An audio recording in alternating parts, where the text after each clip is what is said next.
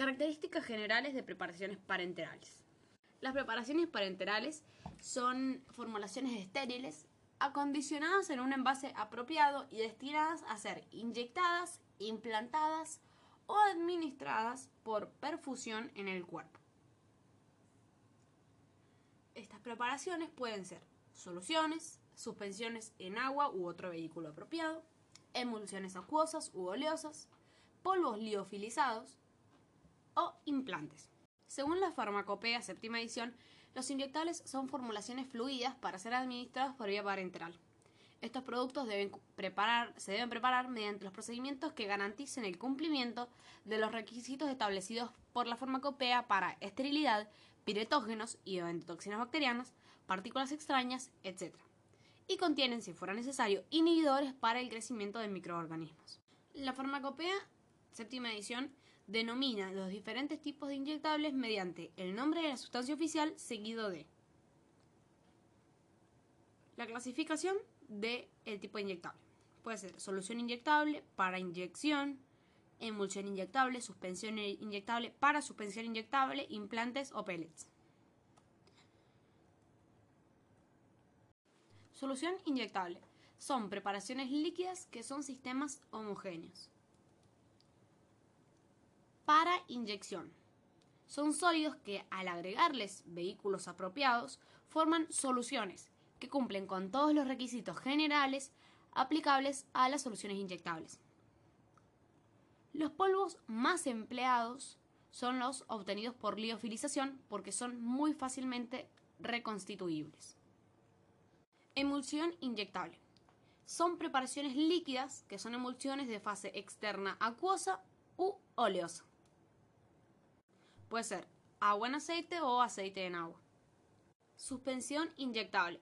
Son preparaciones líquidas de sólidos suspendidos en medios líquidos apropiados. No deben emplearse para la administración intravenosa o intratecal porque pueden generar la obstrucción del vaso sanguíneo. Para suspensión inyectable. Son sólidos que, mediante el agregado de vehículos apropiados, resultan en preparaciones que cumplen con todos los requisitos generales aplicables a las suspensiones inyectables. Implantes o pellets. Son pequeños comprimidos estériles de tamaño pequeño y forma cilíndrica, apropiada para su implantación subcutánea. Una vez depositados bajo la piel, se disuelven lentamente, liberando el principio activo de forma continuada durante un periodo de tiempo prolongado. Clasificación de parenterales. Según la vía de administración. Vía subcutánea, si se debe administrar en la piel. Vía intradérmica, dentro de la piel. Vía intramuscular, en el músculo. Vía intravenosa, en las venas. Vía intraarterial, en las arterias. Vía epidural, en el espacio de la médula ósea. Vía intraarticular, en las articulaciones. Según su estado físico puede ser listo para usar o preparados extemporáneos, es decir, que se necesite agregarle un solvente adecuado para su eh, preparación, según su volumen o dosis. De pequeño volumen son los que vienen unidosis o multidosis, y de gran volumen son los mayor o igual a 100 milímetros. De pequeño volumen sería una ampolla de vienen de 3 mililitros o uno de gran volumen podría ser la solución fisiológica para rehidrataciones o em, la solución destroza. Según la velocidad de administración, puede ser bolus o infusión. La administración en bolus es una administración enteral o parenteral de un medicamento a una velocidad rápida eso, son esas inyecciones que se aplican en un periodo em, de 2 a 3 minutos, que es lo que se tarda en em, esterilizar y luego eh, inyectar con aguja y aplicar. Em, luego, la administración por infusión es continua por vía intravenosa. Puede durar, por ejemplo, durante 6 a 8 horas según su efecto puede ser sistémico o local.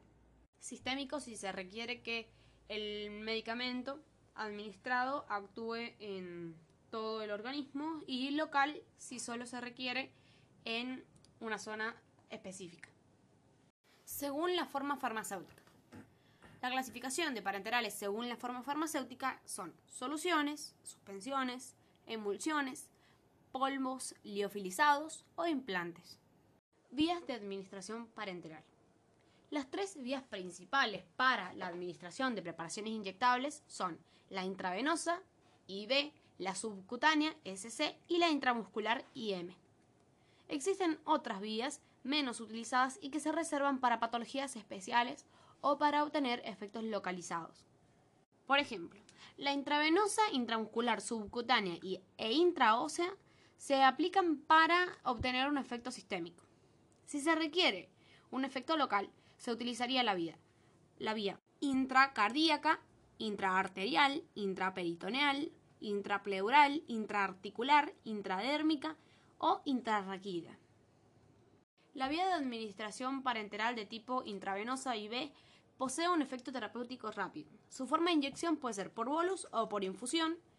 Em, el volumen puede ser desde pocos milímetros a grandes volúmenes, ya que puede ser eh, bolus, dijimos que era em, un medicamento que se aplica a una velocidad rápida pero controlada, por ejemplo puede durar de 2 a, 2 a 3 minutos la administración, mientras que la administración mediante infusión continua por intravenosa eh, puede durar eh, de 6 a 8 horas o más, depende del caso. Entonces, bueno, el volumen puede ser de pocos milímetros a grandes volúmenes. El riesgo que tiene la intravenosa es la formación de trombos. Sus formas farmacéuticas son soluciones acuosas o emulsiones, aceite en agua.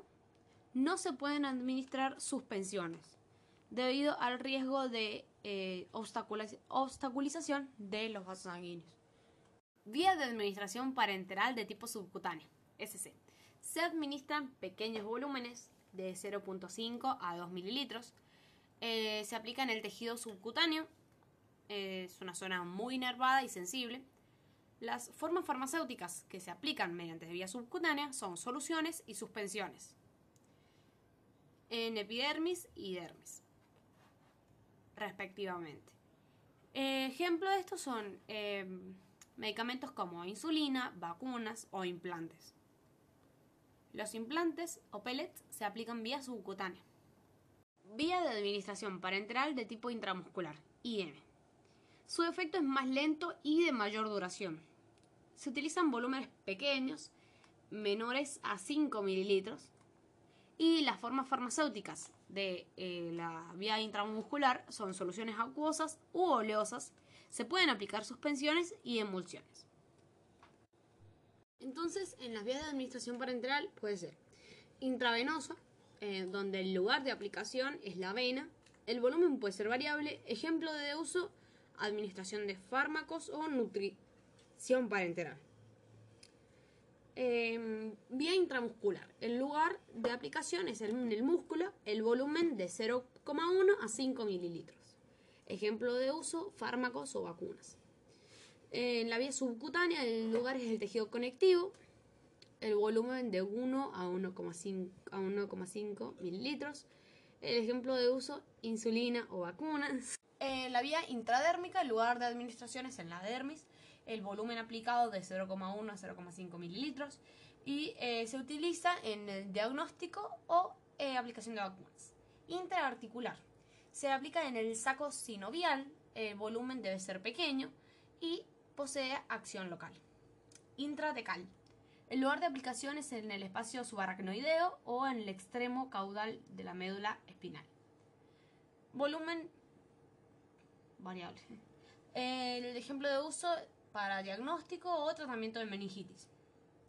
En la vía peridural se aplica en el espacio peridural de la médula espinal, el volumen variable y ejemplo de uso anestesia. En la vía intravítrea o intraocular, el lugar de aplicación es en el espacio en el humor vítreo, el volumen debe ser bajo y se, se usa para el tratamiento de retinitis. La vía intracardíaca se aplica en el músculo cardíaco, el volumen debe ser pequeño y, por ejemplo, se usa en, los, en el caso de ataque cardíaco. Ventajas de los parenterales. Se puede seleccionar la acción esperada, ya sea efecto inmediato o efecto prolongado. Se pueden administrar principios activos que no se absorben por la mucosa gástrica y o intestinal o que presentan un efecto del primer paso hepático importante. Se pueden utilizar como alternativa para administrar fármacos con efectos nocivos sobre el tracto gastrointestinal. Se asegura la absorción total de la dosis administrada. Se pueden utilizar como alternativa cuando no se pueden utilizar eh, otras vías, porque el paciente no coopere o por vómitos, obstrucción, diarrea, estado inconsciente, etc. Se puede conseguir una acción terapéutica localizada. Se obtienen concentraciones plasmáticas predeterminadas y constantes en el tiempo durante periodos prolongados. Es decir, no pasa eh, como con la administración, por ejemplo, vía oral, que tiene una disminución de la concentración plasmática debido a eh, la pérdida cuando por los primeros eh, por liberación, absorción que pueden pasar. En cambio, en los parenterales directamente eh, la misma concentración que se aplica es la misma concentración que se absorbe. Permiten controlar algún parámetro farmacocinético, como el tiempo de inicio de la acción, concentración en distintos tejidos, velocidad de eliminación. Y es posible en los parenterales la liberación retardada o prolongada de los principios activos a partir del punto de inyección. Por ejemplo, sustituyendo una solución acuosa por una oleosa, en el caso de que el principio activo sea liposoluble. Desventajas de los parenterales. Se necesita para su administración material y equipos muy específicos, así como personal manipulador competente. Su administración puede producir efectos dolorosos o irritación local, lo que provoca rechazo por parte del paciente. Existe un factor psicológico involucrado en la administración. Es esto de que los pacientes ven una aguja demasiado grande y les da miedo.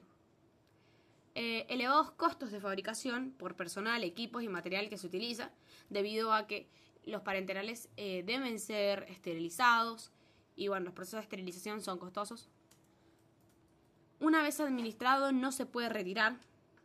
Esto produce una dificultad para corregir errores. No es como en las administraciones orales que eh, si se equivoca en la concentración eh, se puede hacer un lavaje estomacal. En este es muy complicado retirar el... No se puede retirar directamente el fármaco. Y hay que tener mucho cuidado con las alergias y shock anafilácticos que puede llegar a producir el fármaco administrado. Requisitos de los parenterales. Las preparaciones inyectables, para que puedan ser toleradas por el organismo, deben estar lo más adaptadas a las condiciones fisiológicas de la sangre y de los tejidos, por ser ahí donde se van a depositar directamente. Por lo tanto, deben cumplir una serie de requisitos. Limpidez, neutralidad, isotonía, esterilidad y apirogeneidad. Limpidez es la ausencia de partículas en suspensión detectables por control óptico. Solo se aplica a las soluciones parenterales. El origen de las partículas puede ser intrínsecas, ya sean por agregados reversibles o irreversibles, producto de una precipitación, sea por solubilidad, degradaciones o alguna interacción, y extrínsecas, partículas medioambientales u otras fuentes externas. Naturaleza de las partículas, eh, partículas de vidrio, residuos de carbonización, partículas de polvo, microorganismos, precipitados, otros. El ensayo de limpidez consiste en iluminar con una fuente de luz el envase y mediante un examen visual, ya que es por control óptico, observar la limpidez, el color, etc. El tamaño límite de partículas que se puede detectar es de 50 milímetros. Este ensayo se realiza siempre al final de la preparación, al 100% de los envases. Es un control de proceso. Para partículas inferiores a 50 milímetros se toman al azar algunos recipientes donde se recogen en un filtro y se examinan según métodos indicados en farmacopea. Este ensayo eh, se encuentra en la farmacopea, capítulo 605, partículas, eh, denominado partículas inyectables. Y la sección es partículas subvisibles. Esta inspección óptica puede realizarse de forma manual o de forma automática. De forma manual se realiza por personal capacitado y calificado, lo que permite asegurar la confiabilidad de resultados y repetitividad del proceso manual. La inspección óptica automática se realiza por medio de equipos de revisado automático instalados en las líneas de llenado. Tanto el equipo como proceso deben estar validados. La inspección óptica automática consta de una fuente de luz, una lente, donde se, luego de la lente se coloca la muestra, luego de la muestra una lente condensadora recibe las señales y luego está el sensor. Neutralidad. El pH de la preparación debe ser óptimo desde el punto de vista de la actividad y estabilidad del fármaco y de la tolerancia biológica el pH de la sangre, linfa y líquido cefalorraquídeo es igual a 7.4. Las formulaciones con un pH menor a 4 son irritantes y mayores a 10 son necrosantes. Entonces se debe ajustar el pH con ácidos y bases fuertes, evitando el uso de preparaciones tamponadas. En casos de inestabilidad total, se puede preparar polvo estéril a disolver en el momento del empleo. Para soluciones parenterales de gran volumen conviene evitar el uso de tampones. Para determinar la neutralidad se utilizan métodos clásicos como pHímetros reactivos colorados.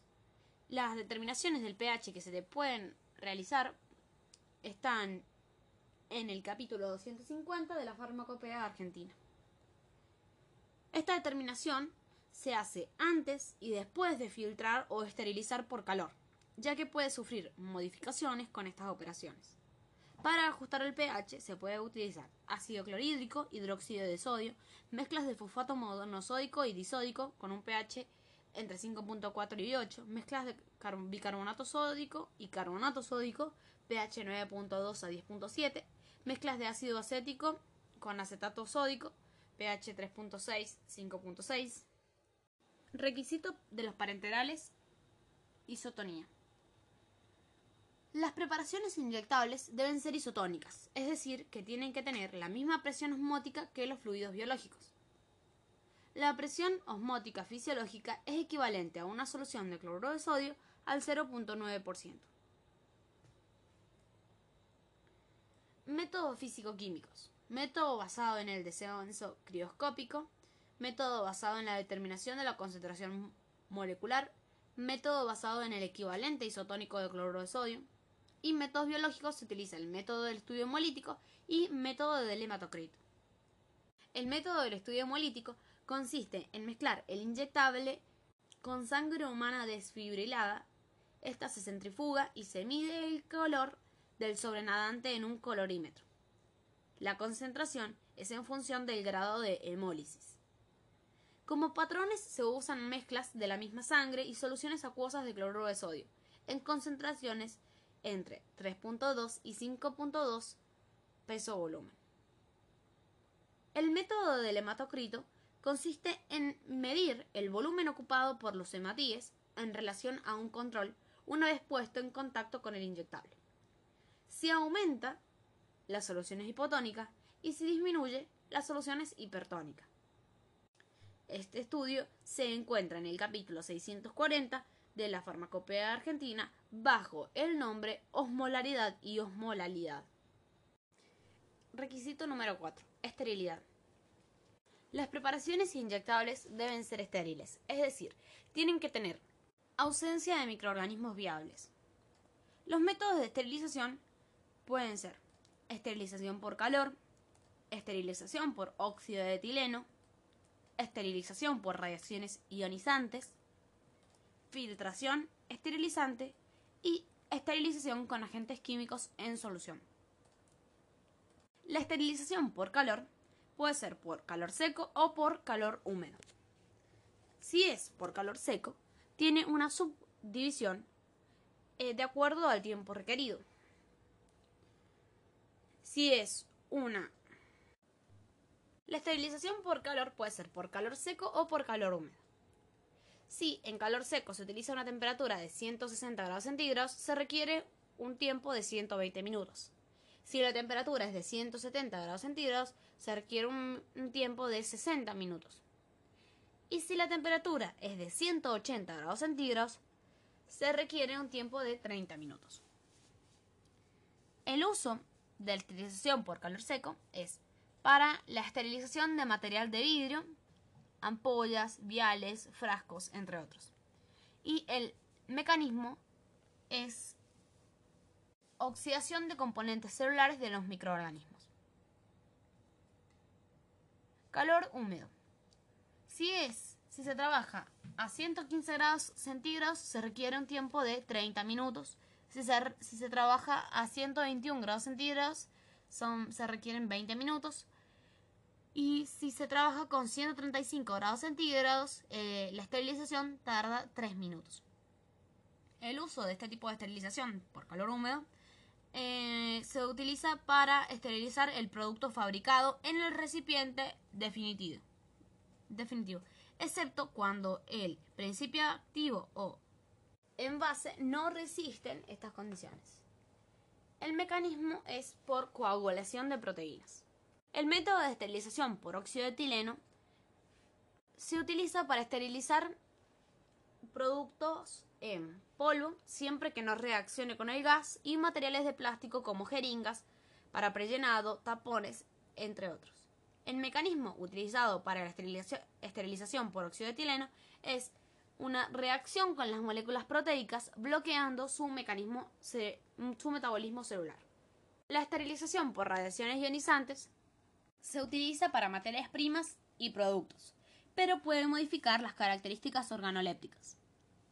Durante el proceso de esterilización, la dosis de radiación ha de ser controlada regularmente y demostrarse que la dosis es eficaz y adecuada para el material a esterilizar. Filtración esterilizante. Se utiliza para soluciones inyectables que no toleran el calor. El producto filtrado debe ser recogido directamente en el envase final previamente esterilizado. La filtración esterilizante consta de dos membranas la última es una membrana esterilizante y esta es la que lleva al envase final. La esterilización con agentes químicos en solución se usa con dos objetivos, para esterilizar envases y material de acondicionamiento y como conservantes en viales multidosis para mantener las condiciones asépticas. Además de utilizar los distintos métodos de esterilización, se recomienda tener las siguientes precauciones control riguroso de las condiciones de trabajo, el nivel de contaminación microbiana de las materias primas y equipo, equipo y material utilizado debe ser mínimo antes de la esterilización. Y se deben validar los procesos de esterilización. El control de esterilidad se realiza de acuerdo a, de acuerdo a lo indicado en la farmacopea argentina en el capítulo 370, ensayos de esterilidad. Requisitos para parenterales 5. Apirogeneidad. Los parenterales deben ser libres de agentes pirógenos. Los pirógenos son sustancias que una vez inyectadas por vía parenteral producen fiebre acompañada de escalofríos, disnea, aceleración del pulso, cefaleas mm, y mialgias, vómitos y, en cuadros más intensos, puede llegarse incluso hasta la muerte. La gravedad es directamente proporcional al volumen de solución o suspensión o el tipo de parenteral que sea inyectado. Especial, se debe tener especial cuidado en inyectables de gran volumen. La naturaleza de los pirógenos es muy variada. Puede ser por bacterias, virus y hongos. Los pirógenos más comunes en parenterales son los procedentes del metabolismo bacteriano como endotoxinas bacterianas, liposacáridos de la pared celular de las bacterias gram negativas, son moléculas de alto peso molecular. Son termoestables, resisten a la esterilización en autoclave y filtrables en la mayoría de los filtros. La esterilización elimina bacterias, pero no necesariamente agentes pirógenos. Es más complicado eliminar los agentes pirógenos de un inyectable que evitarlo durante la preparación. La esterilización elimina bacterias, pero no necesariamente pirógenos. Las fuentes de pirógenos pueden encontrarse en en el vehículo. Para eliminarlos del agua hay que tratarlo. La destilación es el mejor sistema para eliminarlos. En materia prima, esta se la somete a temperaturas muy altas, a 250 grados centígrados durante 45 minutos o más tiempo, a temperaturas un poco más bajas, siempre que el producto tolere estas temperaturas, claramente.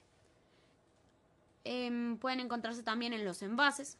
El recipiente generalmente es de vidrio y lo mejor es lavados agresivos con ácidos o bases y luego enjuagarlos con agua apirógena o bien someterlos eh, despirogenado por calor seco. La eliminación de pirógenos no es posible cuando el preparado ya ha sido envasado.